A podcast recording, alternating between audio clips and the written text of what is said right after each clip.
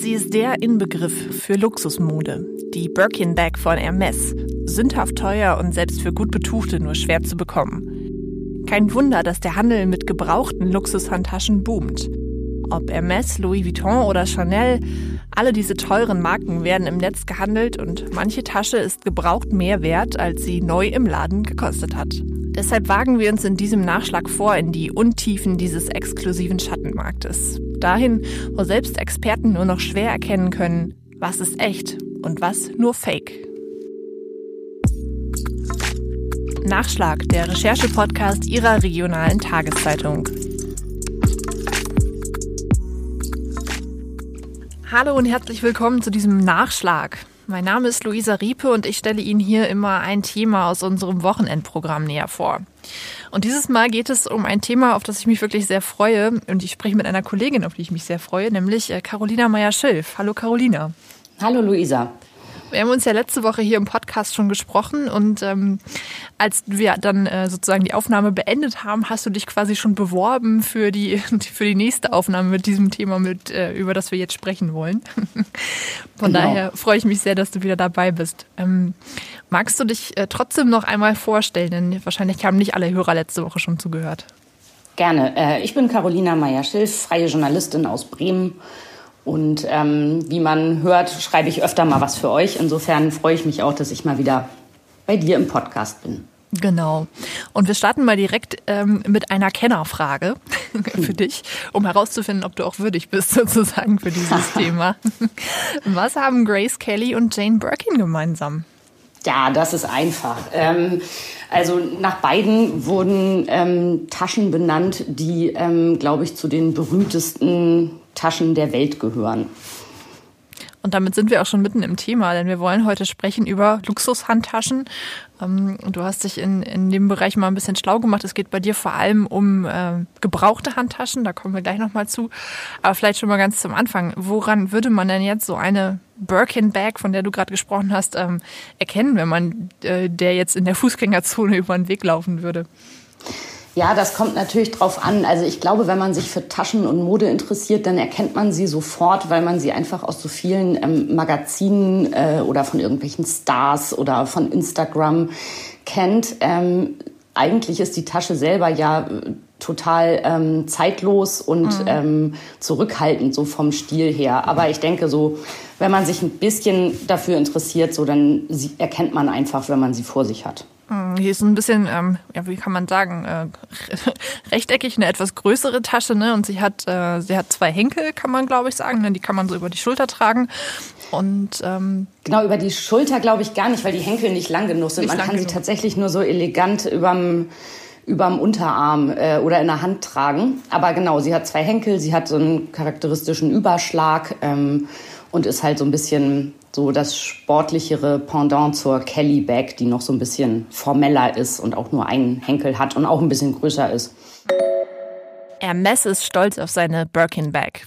Das sieht man schon allein daran, dass der Luxusmodehersteller die Geschichte der Tasche auf einer eigenen Internetseite darstellt. Demnach entstand das Design zu der ikonischen Tasche im Jahr 1984 hoch oben im Himmel während eines Fluges von Paris nach London. An diesem Tag soll ein gewisser Jean-Louis Dumas, der damalige Geschäftsführer des Hauses Hermes, die englische Schauspielerin Jane Birkin als Sitznachbarin gehabt haben. Sie beklagte sich auf dem Flug, dass sie einfach keine Tasche finden könnte, die den Bedürfnissen einer jungen Mutter entsprach. Dumas soll daraufhin sofort eine rechteckige und geräumige Tasche aus weichem Leder skizziert haben mit polierten Kanten und Sattlernähten.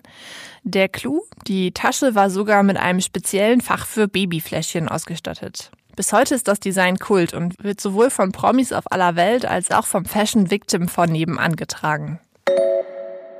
Man muss ja auch dazu sagen, ähm, zu so einer Begegnung mit einer Birkin Bag kommt man wahrscheinlich nicht so oft, denn, muss man ja sagen, die äh, Taschen sind ganz schön teuer, richtig? Ja, ganz genau. Also ich wüsste gar nicht, dass ich schon mal jemanden gesehen habe mit einer Birkin Bag ähm, die sind wirklich richtig teuer und es ist vor allem einfach ähm, ziemlich schwer daran zu kommen. Mm, ja, ich glaube, so ähm, 6000 Euro oder so kann man schon im Laden dafür bezahlen, wenn man eine haben möchte, richtig? Genau, da geht's so los und dann hängt es halt ab ähm, von der Lederart, die man sich aussucht. Also ähm, da gibt es ja die absurdesten Tiere, die ähm, zu diesen Taschen verarbeitet werden. Ähm, und äh, also wenn man jetzt ein Krokodilleder meinetwegen möchte, so dann liegt man, glaube ich, auch bei, dann geht so bei 16.000 los. Aber so man kann so klassisch irgendwie, glaube ich, so 6.000 bis 8.000 Euro rechnen für eine neue Tasche, ähm, wenn man sie denn überhaupt kriegt. Denn es ist nicht so, dass man einfach in so einen Laden reinspazieren und die mitnehmen kann. Ja, das musst du, glaube ich, nochmal erklären. Ich habe das auch gelesen in der Vorbereitung auf diesen Podcast. Also es ist nicht so wie bei einem normalen Teil, dass man das einfach mitnehmen kann. Es gibt da ja die wildesten Spekulationen von irgendwelchen Wartelisten, auf denen man dann steht, bis dahin, dass dann tatsächlich die Verkäuferin erstmal prüft, ob man überhaupt würdig ist, so eine Tasche zu bekommen. Ähm, kannst du da ein bisschen Licht ins Dunkel bringen? Ja, es geht so. Also ich habe das ja auch versucht ähm, und es ist gar nicht so leicht. Also das stimmt, da gibt's wahnsinnig viele Gerüchte. Also was wohl tatsächlich stimmt ähm, und irgendwie auch nachvollziehbar ist, dass es diese Wartelisten gibt, einfach weil ähm, diese Taschen auch aufwendig ähm, produziert werden. Also ähm, die, ähm, also die Herstellung einer Tasche braucht irgendwie 20 Stunden und Hermes schafft davon pro Woche irgendwie zwei. So, dann kann man sich vorstellen, wenn dann noch zig, zig Promis vor einem auf der Liste stehen und ich glaube nicht, dass das da ähm, nicht irgendwie nach Namen geht, ähm, dann kann man so durchaus so zwei, drei Jahre äh, rechnen, bis man die dann tatsächlich in Händen hält. Ja, eigentlich schon wahnsinnig verrückt. Ne? Da muss man so viel Geld bezahlen und dann auch noch warten. genau, das ist so ein bisschen wie beim Trabi. ja, verstärkt wahrscheinlich aber nur den Hype, den es irgendwie um diese Taschen gibt, wenn die dann so exklusiv sind, könnte ich mir vorstellen. Absolut, das ist so Teil des, ähm, das ist natürlich Teil des Hypes. Wobei man wahrscheinlich auch sagen muss, dass jetzt wirklich, ähm, ich sage jetzt wirklich mal so Normalverdiener jetzt eher seltener vielleicht so viel Geld ausgeben wollen für so eine Tasche, die man ja letztlich, das muss man ja auch sagen, auch nicht so oft tragen kann, denn der restliche Style oder der, das, das Alltagsleben muss ja auch zu so einer Tasche passen. Und das ist ja vielleicht auch gar nicht immer der Fall. Mm, absolut. Ne. Ich habe noch mit einer Kollegin gesprochen über dieses Thema, die sagte auch sofort, wenn ich jetzt mit so einer teuren Tasche rumlaufen würde, dann würden doch alle denken, die ist für ja, 30 Euro irgendwo auf irgendeinem Markt gekauft worden, aber sicher nicht original. Genau, das kommt ja auch noch dazu und das ist eigentlich das Paradoxe in diesem Luxustaschenmarkt. Also dass ja ähm, wirklich viel gefälscht wird und ähm, man sich dann eigentlich fragen muss, also wenn, wenn ich mir sowas kaufen will als Statussymbol und mir glaubt aber niemand dieses Statussymbol, dann ähm, habe ich ja irgendwie auch das Thema verfehlt damit. Also genau. Absolut, das stimmt. Das ist paradox ist das richtige Wort in dem Zusammenhang.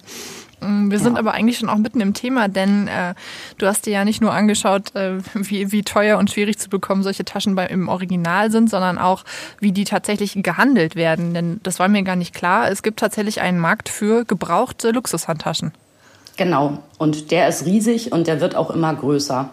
Also es gibt immer mehr, ähm, es gibt so Verkaufsplattformen, ähm, dann gibt es eben äh, gewerbliche Reseller bei denen man das kaufen kann und natürlich aber auch ganz klassisch äh, eBay Kleinanzeigen. Mhm.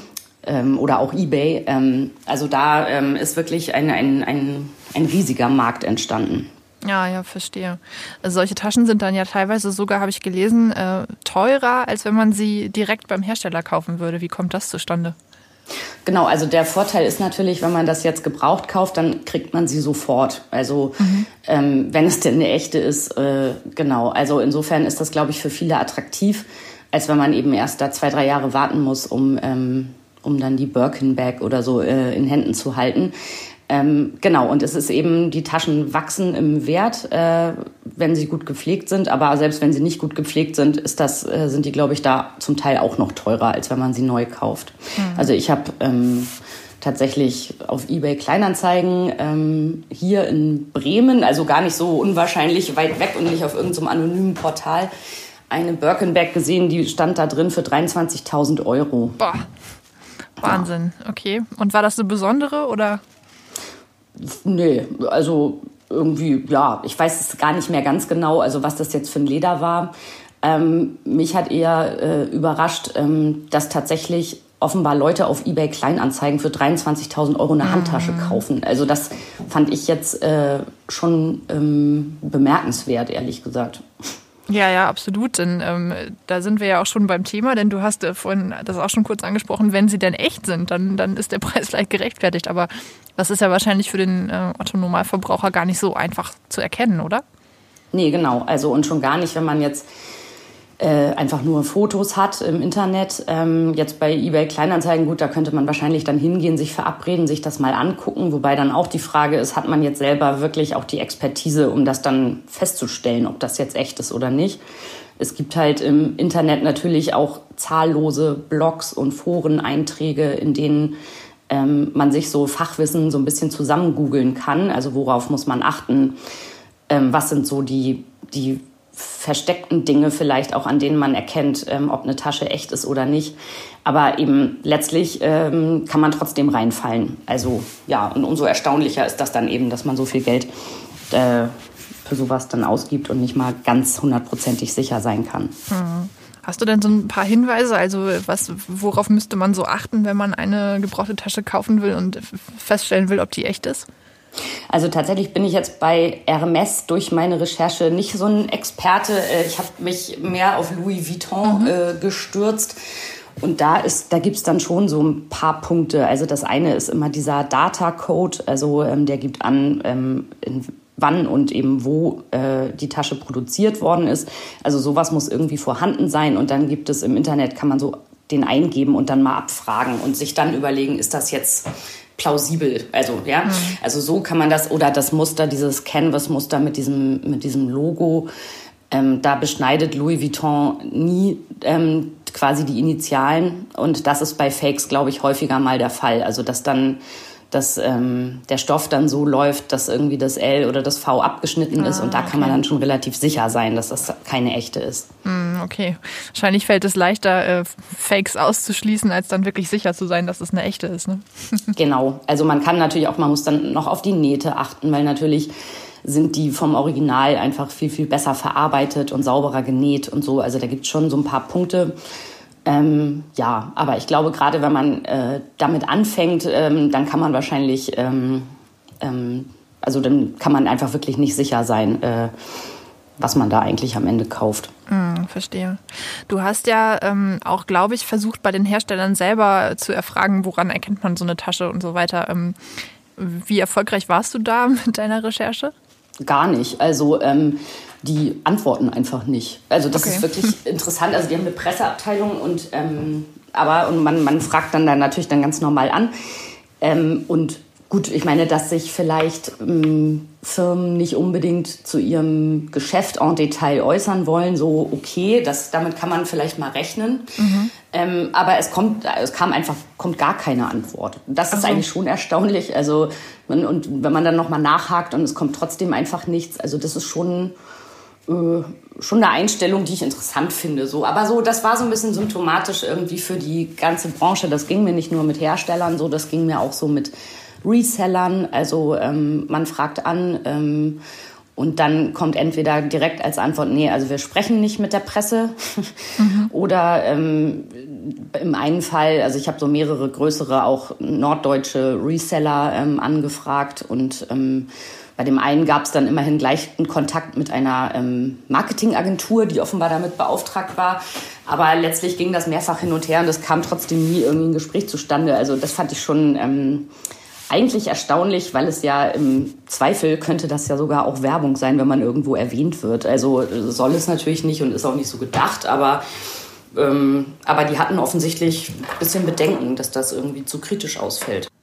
Oder vielleicht auch keinen Bedarf. Ne? Das kann ja auch sein, wenn die, wenn die so gut äh, dastehen, dass sie keine Publicity zusätzlich brauchen, dann ist. Nee, genau. Also das Produkt verkauft sich sowieso und ähm, die Leute wollen das. Ähm, und es sind auch immer die, die ähm, so die Taschen, die, die in gutem Zustand sind, sind auch immer sehr schnell ausverkauft. Also das Business läuft, genau. Und ähm, vielleicht ist es dann wirklich so, man will sich dann auch nicht so sehr in die Karten gucken lassen. Mhm. Das äh, war ja auch ein Ergebnis, glaube ich, deiner Recherche, denn äh, ein paar Leute haben dann doch mit dir gesprochen, ähm, aber nie über diese Art und Weise, wie die Taschen dann tatsächlich ähm, auf Echtheit überprüft werden. Denn das bieten ja einige von diesen Resellern, also so Plattformen, wo man die, wo man die Taschen verkaufen und kaufen kann, ja auch als Service an. Der Begriff Reseller, den wir hier schon einige Male verwendet haben, kommt eigentlich vom englischen Verb to sell, was so viel bedeutet wie verkaufen.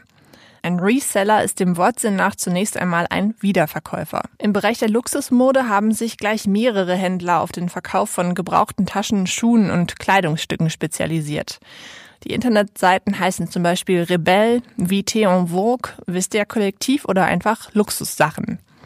Dort gibt es unter anderem gebrauchte Handtaschen von Gucci, Prada oder eben Hermes und Louis Vuitton zu kaufen.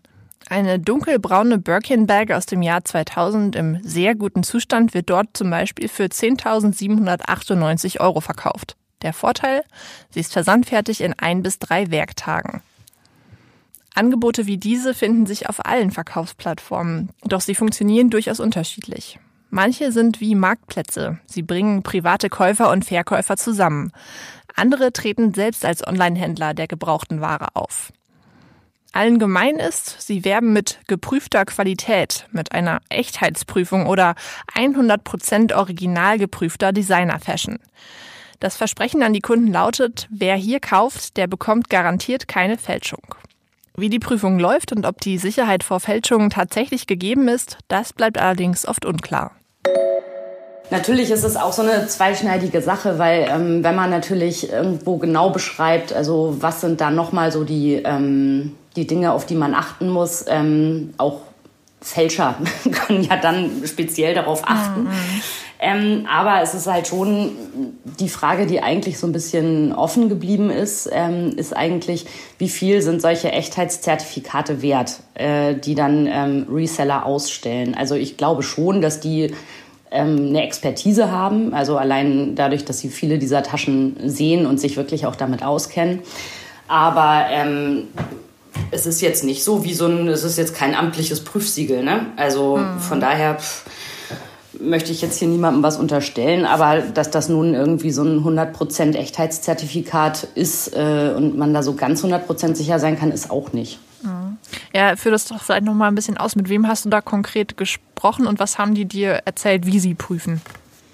Also ich habe zum Beispiel, es gibt eine sehr große Plattform, die heißt ähm, Vestiaire Kollektiv. Mhm. Da kann man, ähm, da können also so gewerbliche und auch private ähm, Verkäufer ihre Artikel einstellen und dann kann man eben, äh, kann man das darüber eben kaufen. Und die machen das so, dass sie ähm, anbieten, dass man für einen extra Beitrag, das ist aber nicht viel, das sind irgendwie ein paar Euro, ähm, kann man das nach Paris schicken lassen in die Zentrale und da gibt es dann Mitarbeiter, die das begutachten, sodass man als Kunde eigentlich sicher sein sollte, dass man dann auch ein Original erhält. Ähm, weil wenn es ein Fake, ein festgestelltes Fake wäre, würden die das quasi gleich einbehalten und ähm, dann kommt dieser, wird dieser Verkauf rückabgewickelt. So, und aber auch die ähm, haben mir nicht genau gesagt, wie sie prüfen. Sie haben mir nur gesagt, wie sie ihre Mitarbeiter schulen und dass sie wirklich Wert drauf legen. Ähm, also neue Mitarbeiter werden erstmal drei Monate wirklich am lebenden Objekt irgendwie geschult und dürfen dann ähm, erstmal so die etwas unstrittigeren Fälle begutachten, werden dabei noch unterstützt durch ähm, ältere Mitarbeiter, mhm. die schon erfahrener sind und kriegen auch nach wie vor ähm, später immer noch ein wöchentliches Training. Und was ich eigentlich auch ganz interessant war, fand sie eben, sie sind dann spezialisiert. Also da gibt es dann Leute, die kennen sich mit Schmuck aus und andere machen eben Taschen und der dritte macht Mäntel mhm. oder Oberbekleidung. Also so, dass man wahrscheinlich so Training on the Job ähm, dann irgendwann schon eine Expertise entwickelt. Aber auch da, also das sagen halt so Bewertungsportale, äh, da gibt es schon auch einige Kundenbewertungen, die sagen, naja, also ähm, die haben mir bestätigt, das ist ein Original und dann kam das hier an und ganz ehrlich, das, das ist ein Fake und jetzt habe ich hier so ein bisschen Trouble, das, ähm, das Geld zurückzukriegen. Mhm. Ähm, so, das passiert natürlich dann auch mal. Also so ganz 100% sicher wie im Originalgeschäft ähm, kann man einfach nie sein. Absolut. Und wenn ich dich richtig verstanden habe, ist es ja auch so, man könnte sich jetzt auch nicht an Hermes oder an Louis Vuitton wenden mit der Frage, ist das eine echte Tasche, oder? Genau, also das ist, ähm, das kann ich jetzt für Louis Vuitton nicht beantworten, weil Louis Vuitton darauf nicht geantwortet hat. So. aber aber ähm, also Gesprächspartner, die sich eben auch wirklich damit auskennen, ähm, haben mir nochmal bestätigt, dass das eigentlich total unwahrscheinlich ist und dass die das nicht machen, ähm, weil das wäre ja auch das wäre ja auch wieder verrückt. Also man kauft dann irgendwo was gebraucht und dann rennen die Leute den Geschäften die Bude ein mit irgendwelchen gebrauchten Taschen. Also das ist schon eigentlich auch unwahrscheinlich, dass die diesen Service anbieten. Hm, verstehe. Mhm. Ja, du hast dich ja, das hast du auch vorhin schon gesagt, auch in einigen so Facebook-Gruppen und Foren rumgetrieben, um, um dich so ein bisschen einzulesen in das Thema, denn wie du sagst, äh, von offizieller Seite war die, war die äh, Quellenlage eher mau. Ähm, mhm. was hast du denn da so erlebt in diesen Gruppen und Foren? Also einmal ähm, war ich überrascht, weil da sitzen, glaube ich, wirklich die wahren Experten. Okay. Ähm, das sind natürlich hauptsächlich Frauen, aber es sind auch ein paar Männer, ähm, die aber ähm, wirklich große Expertise in diesem Gebiet haben und ähm, sich da gegenseitig dann auch ähm, unterstützen. Also dass da eben ganz oft wenn eine Nutzerin meinetwegen gesagt hat, ich habe hier auf eBay Kleinanzeigen das und das Angebot gefunden, könnt ihr mal eben drüber gucken, was meint ihr, ist das ah, echt? Okay. Mhm. Und dann fangen wirklich alle an und sagen, ja, aber da an dem Gurt ähm, von der Tasche, also das sieht irgendwie komisch aus. Oder der und der Datacode, das, ähm, das glaube ich nicht. Lass lieber die Finger davon. Also so, da ist schon auch eine große ähm, Hilfsbereitschaft da. Mhm. Das, ist, das macht natürlich diese Gruppen auch attraktiv, aber es ist auch für viele, glaube ich, so ein bisschen Hobby. Also die, die posten dann morgens die Fotos und sagen, heute nehme ich meine Speedy mit zur Arbeit und machen dann so ein Spiegel-Selfie und haben einfach irgendwie miteinander Freude an diesen Taschen. Okay, verstehe. Ja, was sind das denn für Leute? Das würde mich auch noch mal interessieren. Also sind das tatsächlich dann so professionelle Sammler oder, oder sind das einfach so Normalos, die halt irgendwie Lust haben auf so einen Luxusgegenstand. Wie würdest du das einschätzen? Mhm, also ich finde, ich glaube, das sind schon hauptsächlich eher jüngere Frauen, sind auch ein paar ältere dabei, die, ähm, so wie ich das jetzt gesehen habe, wirklich ganz normalen Jobs nachgehen, ähm, sammeln schon, also aber das sich schon als Luxus gönnen, zum Teil auch, fand ich, fast besessen davon sind. Also wenn man dann mhm. ähm, so ein bisschen in diesen Fotos auch sieht, ähm, wie aufgestapelt die leeren Kartons, ähm, wie so Einrichtungsgegenstände da stehen. So, ne? Okay. Und man hatte, das fand ich jetzt eigentlich auch äh, interessant, also man hatte jetzt nicht den Eindruck, ähm, dass jeder von denen ähm, in so einer schicken Vorstadtvilla lebt. So gar okay. nicht. Also, ne, aber dann ist das so der Luxus, den sie sich gönnen und die zum Teil auch wirklich von oben bis unten ähm, eingedeckt sind mit den Sachen. Also und überall ist dieses Logo drauf, der Schal passt, die Tasche, zehn Taschen, äh, die Schuhe, ähm, also weil zum Beispiel Louis Vuitton verkauft ja auch Mode. Ähm, mhm. Also das war dann so alles Ton in Ton und das waren dann schon so richtige Fashion Victims. Okay, verstehe. Ja, irgendwie spannend. Und du, du sagtest, äh, sprachst gerade nochmal diese Kartons an. Selbst die sind ja auch äh, noch was wert, richtig? Genau, also die kann man ähm, tatsächlich auf, ja, meinetwegen auf Ebay Kleinanzeigen verkaufen und kriegt da immer noch zwischen 10 und 30 Euro für, je nach Größe. Und ich habe mich am Anfang immer, weil ich das manchmal gesehen hatte und dachte immer, wer kauft sich denn so einen leeren Karton oder so eine Tüte und bezahlt da noch Geld für? Und das wurde mir dann halt irgendwann klar, dass das eben auch vielleicht so ein Ersatzstatussymbol ist. Also okay. das ist so ein bisschen traurig, aber man denkt dann vielleicht, okay, wenn es dann vielleicht die Tasche noch nicht ist, dann läuft man schon mal mit der Tüte rum. Also das ist pff, so. Okay. Ich glaube, so wird dann Schuh draus. Gehört das denn dann auch zur, ähm, also zu einem authentischen Paket sozusagen dazu, dass man, wenn man eine Tasche kauft, dann auch den Karton und vielleicht noch die Rechnung oder irgendwie was dazu bekommt? Ja, also das sollte idealerweise so sein. Das ist natürlich oft nicht so. Ähm, aber ähm, das war so ein Tipp, den mir auch eine Gruppenadministratorin auch gegeben hat für Gebrauchtkäufe. Also man sollte möglichst so ein, die nennen das Full Set, also ein komplettes ähm, Set kaufen, wo eben die Rechnung mit bei ist, der Karton, der Staubbeutel, wobei der Karton ist irgendwie nebensächlich, aber Staubbeutel, darauf kommt es auch an, ähm, weil man dann einigermaßen sicher sein kann, ähm, dass das auch ein Original ist. Also, und wenn jemand wirklich nur die Tasche ähm, anbietet, so dann ist die Wahrscheinlichkeit schon wieder ein bisschen geringer und keine Rechnung nachweisen kann.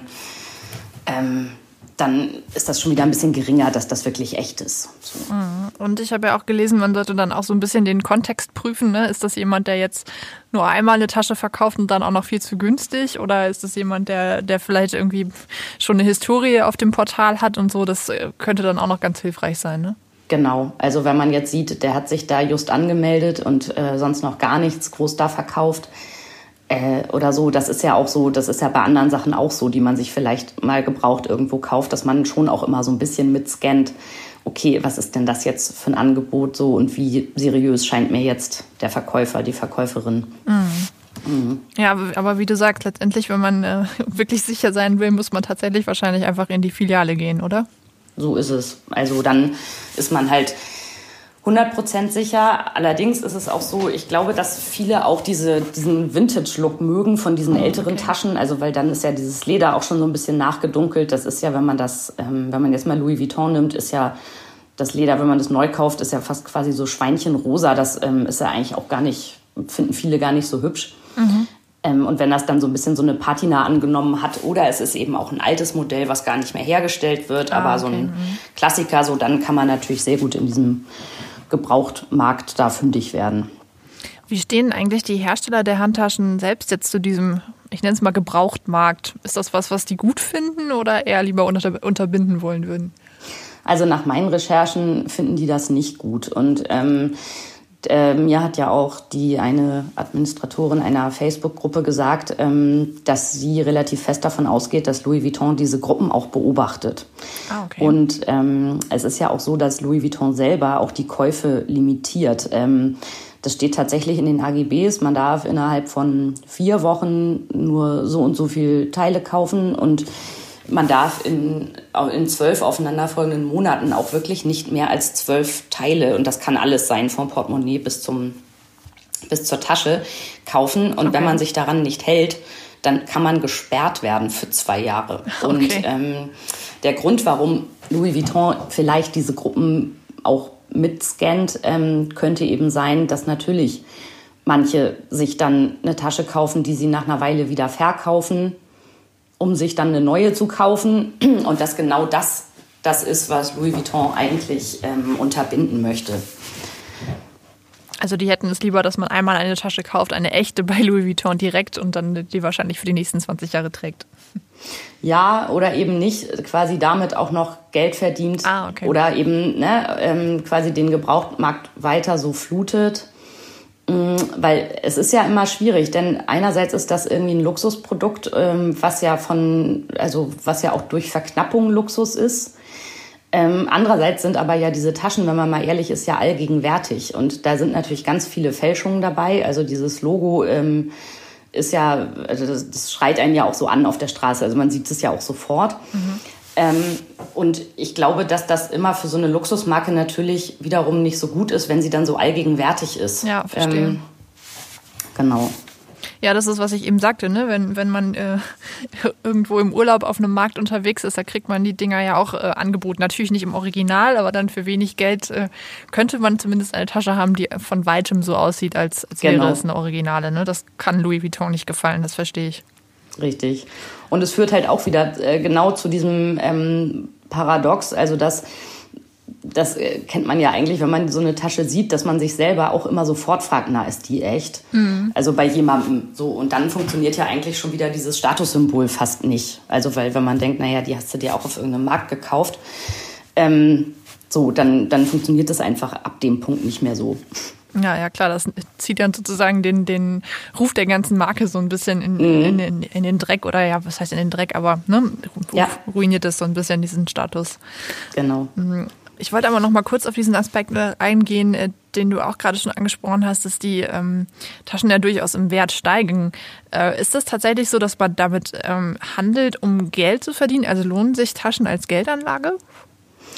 Also ich glaube schon. Es kommt aber natürlich darauf an, erstmal ähm, auch in welchem Zustand die dann sind ähm, und auch welches Modell das dann ist. Also mhm. was man vielleicht wirklich sagen kann, ist, ähm, dass man nicht sehr viel Geld verliert, wenn man so eine Tasche irgendwann wieder verkauft. Also ähm, und in manchen Fällen ähm, kann man eben sogar noch Geld damit verdienen. Ähm, dann darf die aber natürlich nicht total abgeranzt sein. Also dann muss man eigentlich eigentlich entweder die dann gar nicht benutzen oder, oder sie wirklich extrem sorgfältig behandeln, ähm, um dann eben wirklich noch auf dem Gebrauchtmarkt so Preise zu erzielen.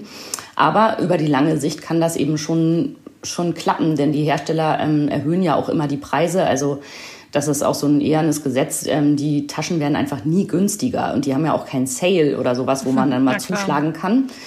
Sondern wenn ich mir jetzt vor ein paar Jahren eine bestimmte Tasche gekauft habe, da war sie noch günstiger. Inzwischen ist sie im Neupreis so gestiegen und meine Tasche sieht noch top aus. Dann kann ich damit wirklich mehr Geld verdienen, als ich damals ausgegeben habe. Hm, weil du dann trotzdem vielleicht mit, selbst mit deinem Gewinn noch unter dem äh, aktuellen Originalpreis bleiben kannst. Ne? Ganz genau. Plus, dass es dann, das hattest du ja am Anfang schon gesagt, den Vorteil hat, man muss nicht drauf warten. Richtig. Ja, so, so wird dann. Also los wird man die, glaube ich, immer. Absolut. Aber gut, denn der Handel mit den Taschen ist dann wahrscheinlich ja eine Disziplin für, für Spezialisten.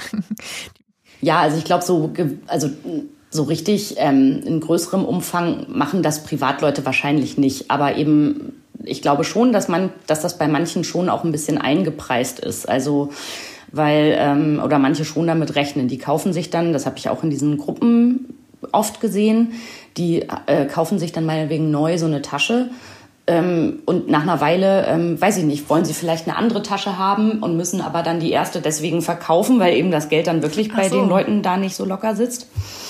Ähm, und dann wird die eben verkauft und bis dahin eben auch wahnsinnig pfleglich behandelt. Ähm, und eigentlich dann fast nicht benutzt, um ehrlich zu sein. Und dann fragt man sich natürlich an der Stelle auch wieder, warum kauft man sich die eigentlich? Ne?